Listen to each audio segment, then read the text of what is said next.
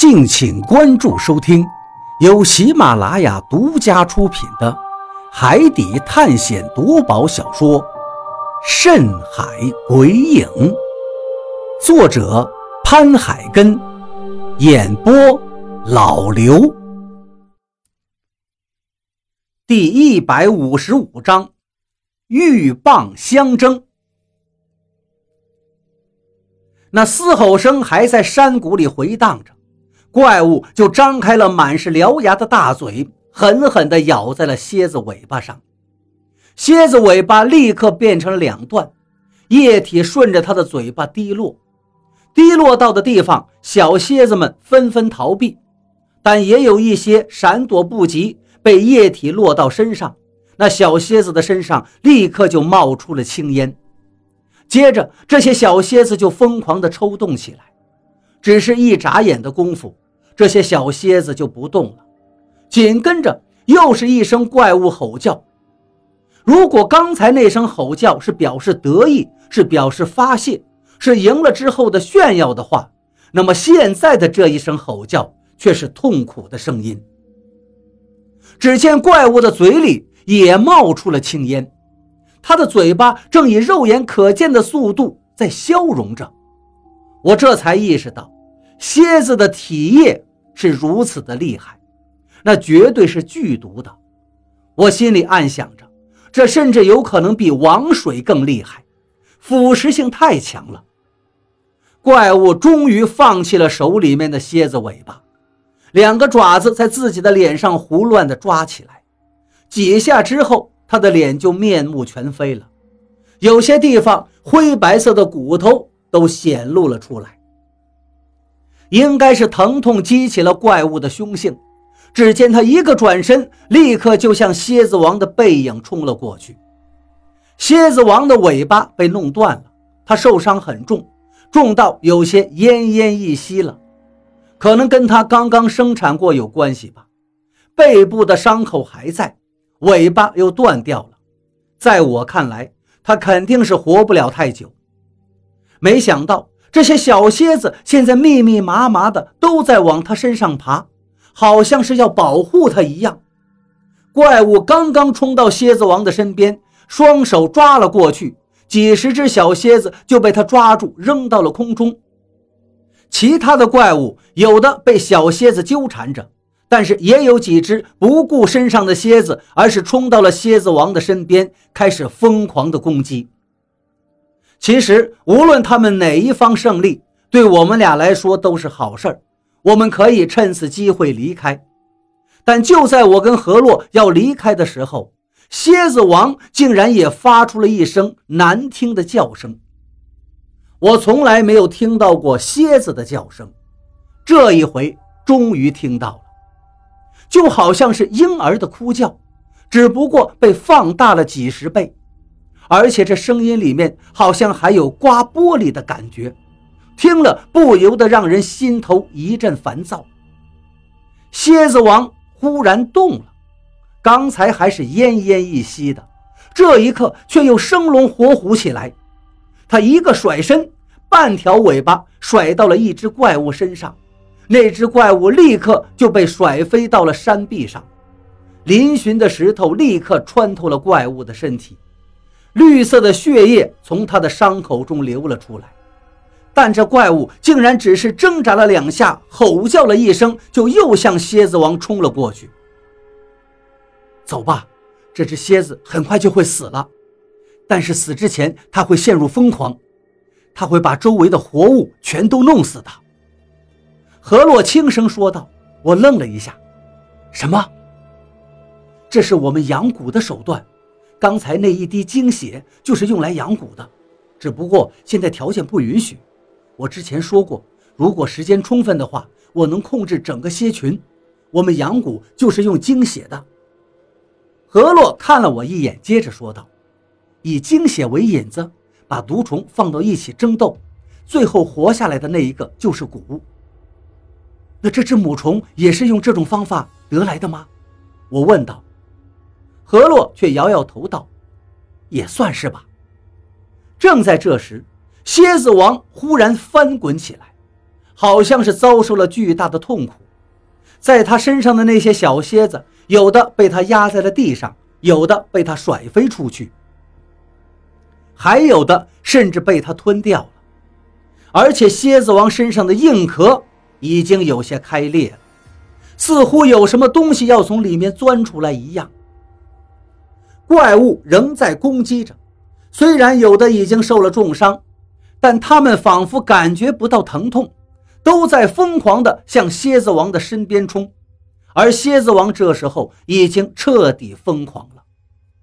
我看得一阵心惊，深深地出了一口气，又看了一眼何洛，我对他有了更深的认知。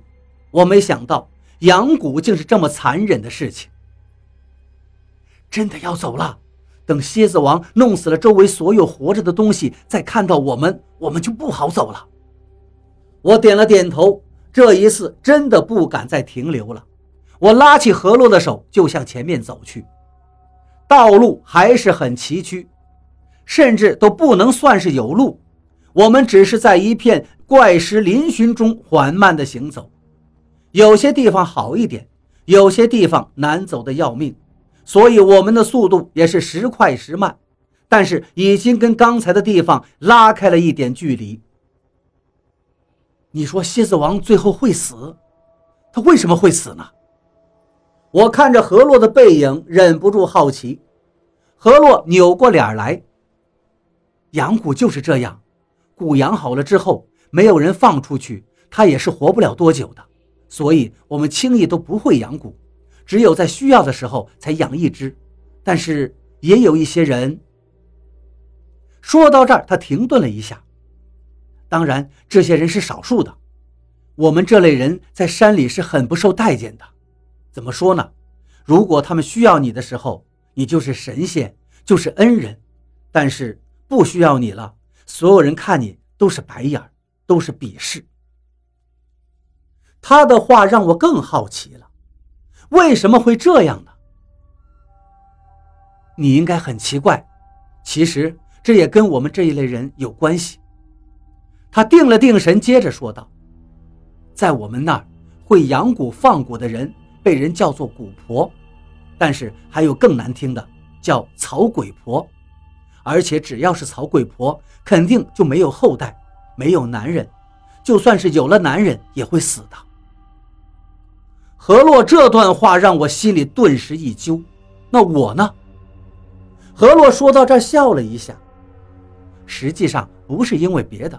就是因为山里面的人太愚昧，有些被人叫做草鬼婆的女人根本就不会养蛊放蛊，只是因为死了老公。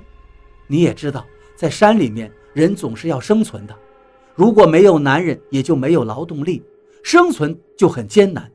这样的女人就会被孤立，会被人认为是不祥的，久而久之就传说这种女人是草鬼婆，加上别人的歧视和刻意的回避。接触她的人就更少了，她也就会变得越来越孤僻。有人中蛊了，就会有人来找你解救，但是这些人不知道，蛊不单单是养出来的，也有自然生成的。比如我这只母虫就是自然生出来的。我立刻明白了何洛的话，这就跟我们乡下的神汉巫婆一样，刚开始的时候，他们都是正常人。平常人们对他们既恭敬又畏惧，遇到什么解释不通的事儿的时候，或者是中邪了，不得不去寻求帮助，情况都是一样的。只不过听何洛说出来的话，在山里面就更严重一些。你找到你父亲之后，解除了诅咒，你还会回去吗？回老家吗？我心里一动，突然说出这句话，但是说出来之后。就有些后悔了。何洛点了点头，接着又摇了摇头，然后把头低了下去。我，我还没有想好。实际上我知道何洛要表达什么，但是我心里一阵发虚，我不敢再接下去了。这山路这么难走，你说后面那只蝎子王会不会再跟上来？我赶紧转移了话题。不再聊这个尴尬的事儿了。应该不会了吧？我们的距离。何洛的话还没说完，忽然后面就响起了一声吼声，我赶紧回头看去，只见一只怪物就在我们身后不远的坡上，嘴巴张得大大的，露出满嘴锋利的牙齿，对着我们嘶叫。我心里一动，怪物不是应该被蝎子王干掉了吗？不会是蝎子王没把怪物全都吃掉，他就死了，所以又有怪物跟了上来。一想到这儿，我全身又紧绷起来。这是那只被定住的怪物，没想到这么短的时间它就恢复了。你看它身上的金沙，还有它胸口的那个伤口。何洛一说，我才看到，果然就是那只怪物。刚才我还没有注意到，现在看到。他身上闪着金光，而且胸口还有一个窟窿，我甚至都能看到那胸口里面涌出来的绿色血液。就在何洛说话的时候，怪物从坡上跳了下来，他的手里还拿着那柄锈迹斑斑的铁刀。随着他的跳落，铁刀狠狠地砸在石头上，石头上立刻出现了一捧火星。走不了了。还按上一次的办法，我来不及说太多，就冲了上去。因为走是不可能了，怪物在石头上面行走的速度绝对比我们快很多。如果再拖延下去，我不知道他会不会又喊来同伴。如果再来几只的话，我们真的是没有办法对付的。这时候只能是硬拼了。好在之前有一次击杀这种怪物的经验，只要何洛把它定住了。我就有把握把他弄死。何洛，虫子，快！我一边往前冲，一边回头对何洛叫着，弯腰捡起了两块石头，直接向怪物砸了过去，提着那把铁刀就迎了上来。